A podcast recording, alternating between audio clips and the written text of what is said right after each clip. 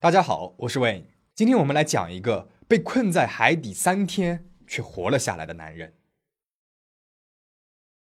几内亚湾位于大西洋的东南部，这里有丰富的石油层，很多海上钻井平台都在进行着钻探作业。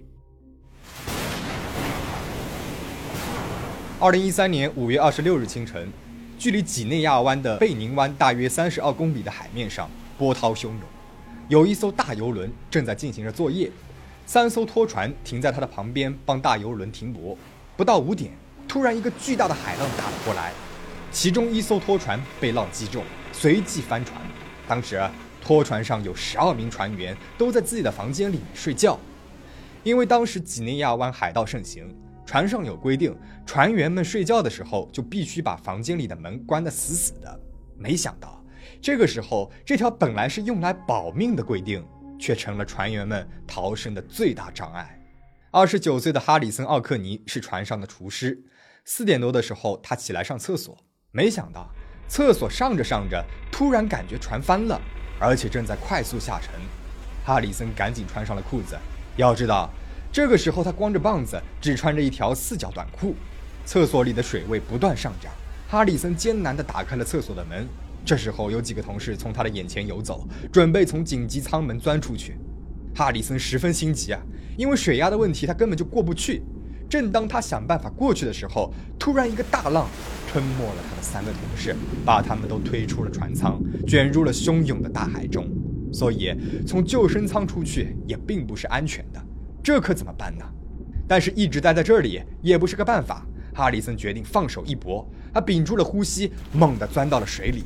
水流把哈里森冲过了一个狭窄的过道，进入到了另外一个厕所里。因为船里面的家具、工具等东西都被冲在水里，哈里森被水流和杂物撞得头晕脑胀、鼻青脸肿。但是还好，他还活着。他在水里面摸到了一个很像是洗脸盆的东西，于是他把手往上一抓，抓到了洗脸盆的水管。终于，哈里森可以从水里面露出头来了。虽然这厕所只有四平方英尺，也就是零点三七平方米，空间狭小，但至少可以让哈里森呼吸一会儿。这个时候，拖船已经沉到了三十米深的海底，整个船都是上下翻倒在了海底。拖船沉船后，海上立刻展开了救援。一支潜水小队迅速锁定了拖船沉在海底的位置，用浮标标记了位置。然后，救援队从水面上掉下来了一块铁，铁击打着船体。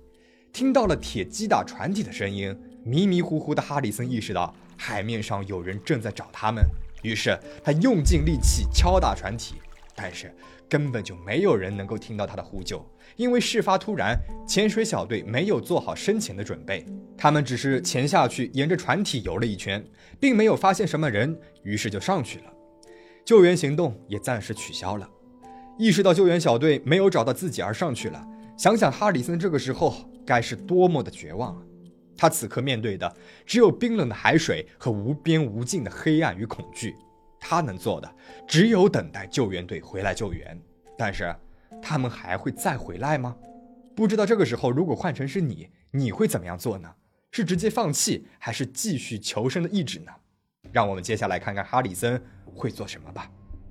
他在厕所里面待了几个小时，因为厕所空间太小，没有足够的空气。哈里森感觉自己因为氧气不足，有一点头晕目眩了。他意识到，想要活下去，就必须离开这里。于是，他鼓起了勇气，再一次的猛地钻入水里。在伸手不见五指的无边黑暗中，他在水里面摸索着前进，游出了厕所，进入到了另外一个办公室里。幸运的是，这里还没有完全被水给淹没，而且这空间比厕所要大多了。哈里森的头又可以露出水面了。呼吸问题算是暂时解决了，但哈里森面对的还有快速下降的体温。五月份，大西洋东部的海面平均温度是二十七点七度，但哈里森在海底三十米，他只穿着一条四角短裤泡在海水里，身体在迅速散热，体温开始过低了。他在水里面摸索着，这办公室里面有什么东西？有几块木板，一些工具，一块床垫。于是他用这几样东西费力地做了一个简单的漂浮台。他自己呢就可以坐在上面了，这样他的上半身也可以离开水面，减少了他的体温散失过快。饥饿、口渴、寒冷以及无穷无尽的黑暗，哈里森感觉到害怕又惶恐。在黑暗当中，很小的声音都会被放大。船体发出的吱吱响声，其他物体的残骸撞击船体发出来的砰砰声，最恐怖的是，还有鱼啃噬着食物时的溅水和吃东西的声音。哈里森猜测，也许鱼儿正在吃他同事的尸体，因为他似乎隐约的闻到了周边有什么东西在腐烂。或许腐烂的正是他同事的尸体。时间一分一秒的过去，他开始想自己的家人，并向上帝祷告，希望耶稣能够来救自己。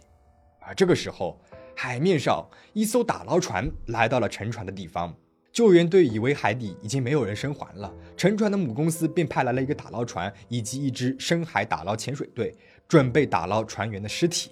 因为沉船沉入了松软的泥中，在海底扬起的污泥使得水面下的能见度很低，打捞队的视野和行动受限。于是，打捞队员带上了相机，海上的技术人员可以同步的看到水下的情况，并且通过无线麦指挥整场打捞活动。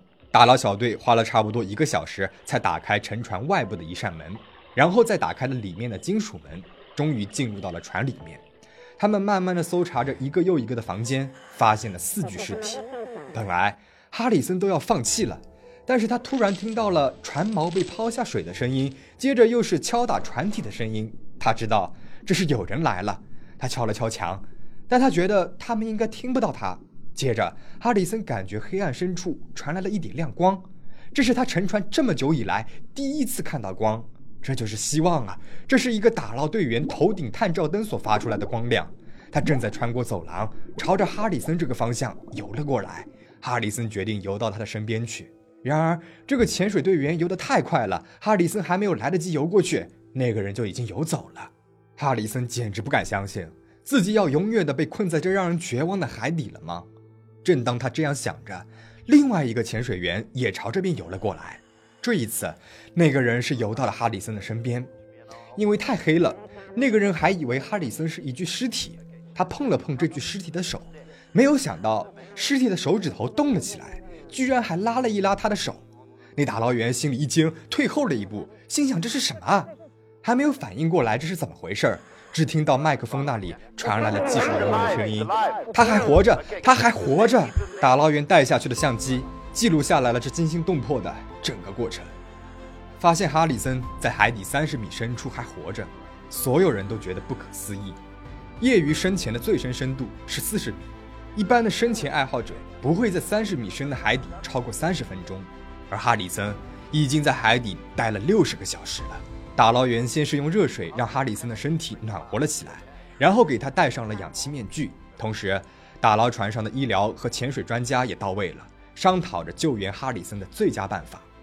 在水下待了那么久，由于水压的影响，哈里森血液里面的溶解气体会增加。如果直接把他从海底弄到海面，那么他血液里面就会形成氮泡，导致他各种关节疼痛，甚至是瘫痪、心脏骤停、神经系统出现问题，最终还会可能导致死亡。哈里森先是戴着氧气面罩呼吸了二十分钟，随后打捞员给他戴上了潜水头盔和背带。一开始他们还担心哈里森出了船会感觉害怕，然而哈里森一直都很冷静。哈里森被带出了船，进入到了一个潜水钟里，然后慢慢上升。五月二十八号晚上七点左右，哈里森来到了海面上。他感觉昏头转向，还以为自己只在海底待了一个晚上。当工作人员告诉他他被困在海底两天多了，他吓坏了。哈里森从潜水钟里面被转移到了一个减压室内。他在减压室里面待了两天半，一直到他的身体适应了正常的气压。而除了哈里森，其他的船员都不幸遇难了。可以说，哈里森真的是十分幸运了。因为他待的那个地方，空气里面的氧气含量正好只够他呼吸两天半，而哈里森也恰好是在海底待了六十个小时后被打捞人员发现。万一打捞人员再晚一天，那哈里森很有可能就会丧命海底了。那还有一个呢，是二氧化碳的含量，二氧化碳浓度超过百分之五就会对人体造成伤害，因为二氧化碳中毒而丧命的例子呢有很多。大家都知道，我们呼吸的时候会呼出二氧化碳，所以随着哈里森一直的呼吸，他所处的那个空间里面的二氧化碳的含量也会越来越多。然而，他呼吸出来的二氧化碳被水给吸收了，而且哈里森一直在划水，无意之中增加了水的表面积，从而提高了二氧化碳的吸收量，把二氧化碳的含量保持在了百分之五以下。哈里森痊愈之后，回到了家乡尼日利亚的瓦里。其他船员的葬礼，他也没有去参加，因为他患上了幸存者内疚，一直在想为什么自己会是唯一的幸存者，也不敢面对那些同事的家人。哈里森从此还有了 PTSD 创伤后应激障碍。他的妻子说，他经常会做噩梦，梦见自己被困在海底，没有食物，周围很冷，黑暗当中只能够听见鱼儿啃食尸体的声音。哈里森经常会在梦里面尖叫。这里呢，跟大家简单的介绍一下什么是幸存者内疚。幸存者内疚又被心理学家称为道德创伤。